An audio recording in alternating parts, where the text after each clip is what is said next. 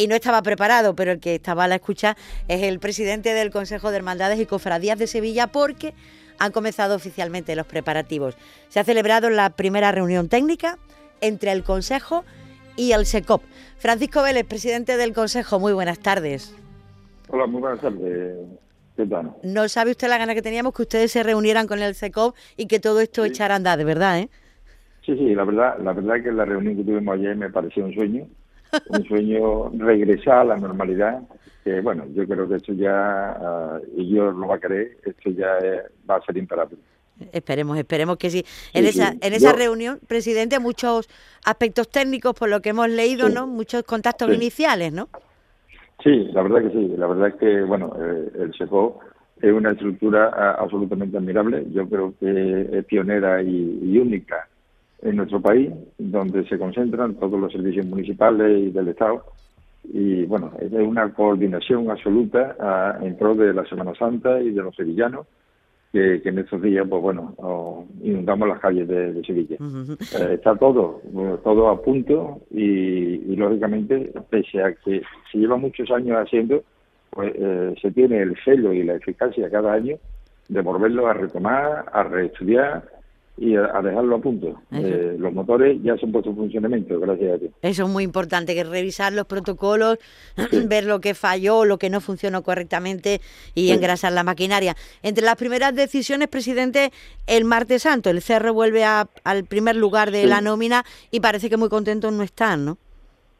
Bueno, yo creo que sí, yo no creo que no esté descontento, o, eh, se va a aprobar. el año pasado no salió mal, pero bueno, creo que se va a aprobar cada año o vamos a aprobar hasta que vamos hasta que consigamos pues bueno el ajuste perfecto. el hecho de haberlo cambiado no ha sido imposición por parte de nadie, ha sido un acuerdo de todos los hermanos mayores, incluido el Cerro, y los hermanos mayores y la institución que yo represento, pues hemos llegado a, a la convicción y al acuerdo de que este año se aprobara esta fórmula, bien entendido que es revisable para el año que viene. Hay que ver las vueltas que va a dar el martes santo. ¿eh? Tremendo. Bueno, la verdad, la verdad es que el gran número de nazarenos y, la configuración de nuestra ciudad, pues nos hace que haya que estar constantemente pues en una, tarea de, estudio y revisión.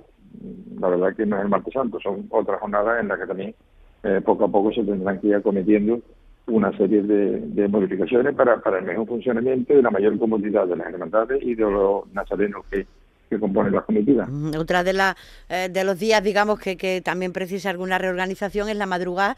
El recién elegido hermano mayor, el señor Flores, ya ha pedido el adelanto de 15 minutos de la jornada para entrar ellos antes eh, en carrera oficial. En ese sentido, presidente, ¿qué, qué, es lo que va a pasar? También, imagino, decidirán entre los, los hermanos mayores del día y el delegado del día, de la jornada, ¿no? Sí, claro, esa, esa, cosa, uh, yo además soy de la opinión y la institución que presido, somos de la, de la opinión de que, bueno, esto hay que hacerlo de una forma absolutamente consensuada con, con los hermanos mayores y con las hermandades del día, siempre buscando el, interés de, de, todos y, bueno, el no perjuicio de ninguna de, las hermandades. Entonces, bueno, se sigue trabajando. La verdad es que eh, el motor se ha puesto en marcha, bien entendido que en estos dos años nunca ha estado parado. Lo que pasa es que, bueno, ahora mismo ya pues estamos ultimando las propuestas y estamos ultimando posibles acuerdos y, mejorar lo que se pueda cualquier cualquier jornada. Ahí tiene usted razón, sí. O sea, verá, eh, usted ha dicho, ha explicado perfectamente cualquier decisión en torno a un día de la Semana Santa, la toman el delegado del día y los hermanos mayores de, de la jornada. Perfecto, pero la decisión que tome la madrugada afecta al Jueves Santo, ¿no? En este caso, quizás mm, no es tan fácil, ¿no? No, no, por supuesto, por supuesto. En este caso no es una decisión autónoma de la madrugada. Eso está clarísimo. Porque es una decisión que afecta a dos jornadas, sobre todo cuando, bueno, se incide en, los horarios de otros. No obstante, este tema se ha debatido ya en anteriores ocasiones, mm, a propuesta del hermano mayor de, la hermandad de, de los gitanos, de mi amigo José Matías Flores, lo vamos, lo vamos a ver, pero lógicamente Mm, esto no es fácil, no es fácil porque ya en su día eh, se hizo esa propuesta, eh, se llevó a un cabildo de toma de hora y el señor vicario general, eh, bueno, pues eh, indicó, y consta en el acta, indicó que no se tocaran los horarios de adelanto de la madrugada. Eso está allí, y bueno, por eso digo que en este caso no solamente sería entre las dos jornadas, sino que también habría que tener en cuenta, ah, bueno, al señor vicario que su resolución última y por lo tanto firme en el sentido de que se quedaran, o sea, que permanecieran los los horarios que estaban establecidos. Es decir, que la petición de la Hermandad de los Gitanos depende del Viernes Santo, del Jueves Santo y también de, de la Iglesia. Es un asunto muy muy muy complicado.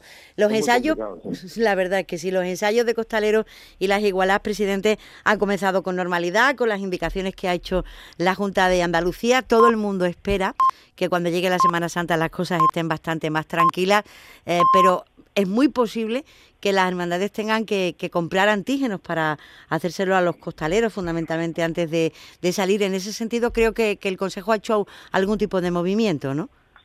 Sí, bueno, efectivamente, las recomendaciones de la Junta de Andalucía en el sentido de que, bueno, hay que hacer los, ensayos o con test de antígenos y, bueno, nosotros lo que hemos hecho para ayudar a las hermandades, que es nuestro cometido y nuestro fin, ha sido o elegirnos en una especie de, valga la expresión, central de compra.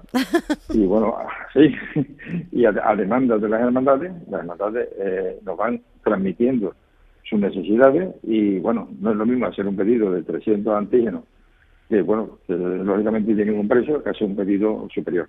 Ahora mismo ya hemos pedido 15.000 antígenos y bueno, hemos conseguido un buen precio. ¿eh? El precio oscila aproximadamente eh, en unos 75, que es prácticamente más de un euro más de ahorro con cantidades tan, tan altas. ¿Y eso cómo lo hacen?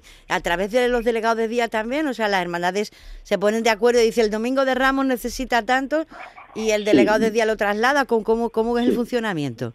Nosotros, o a través de los delegados, le hemos hecho llegar a las hermandades eh, que nos, nos aporten sus necesidades y bueno, nos lo, nos lo han ido transmitiendo o bien a través de los delegados, de los delegados o bien directamente.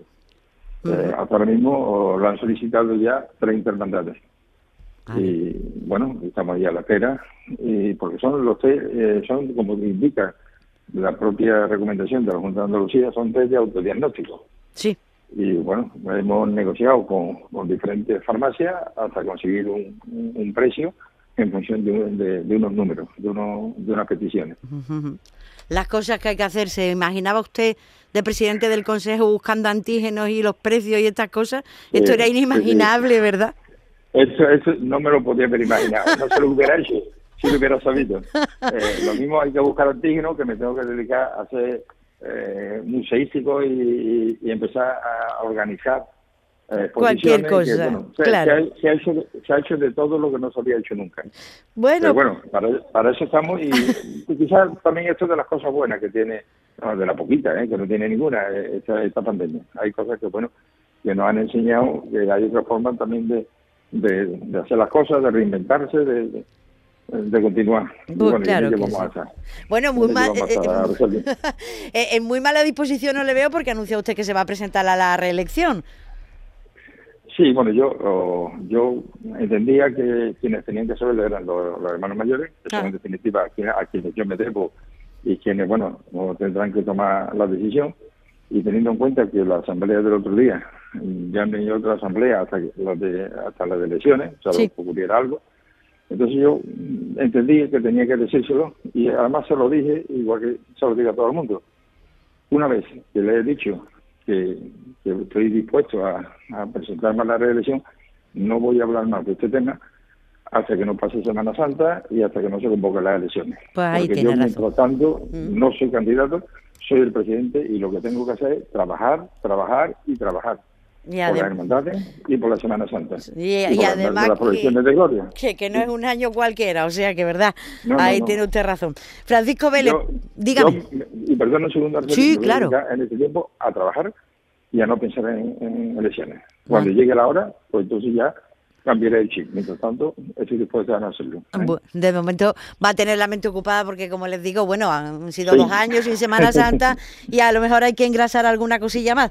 Francisco Vélez, presidente del Consejo de Cofradías de Sevilla, gracias por atendernos y muy buenas tardes. Un abrazo. Gracias, Hasta luego. un abrazo grande. Adiós. Hasta luego.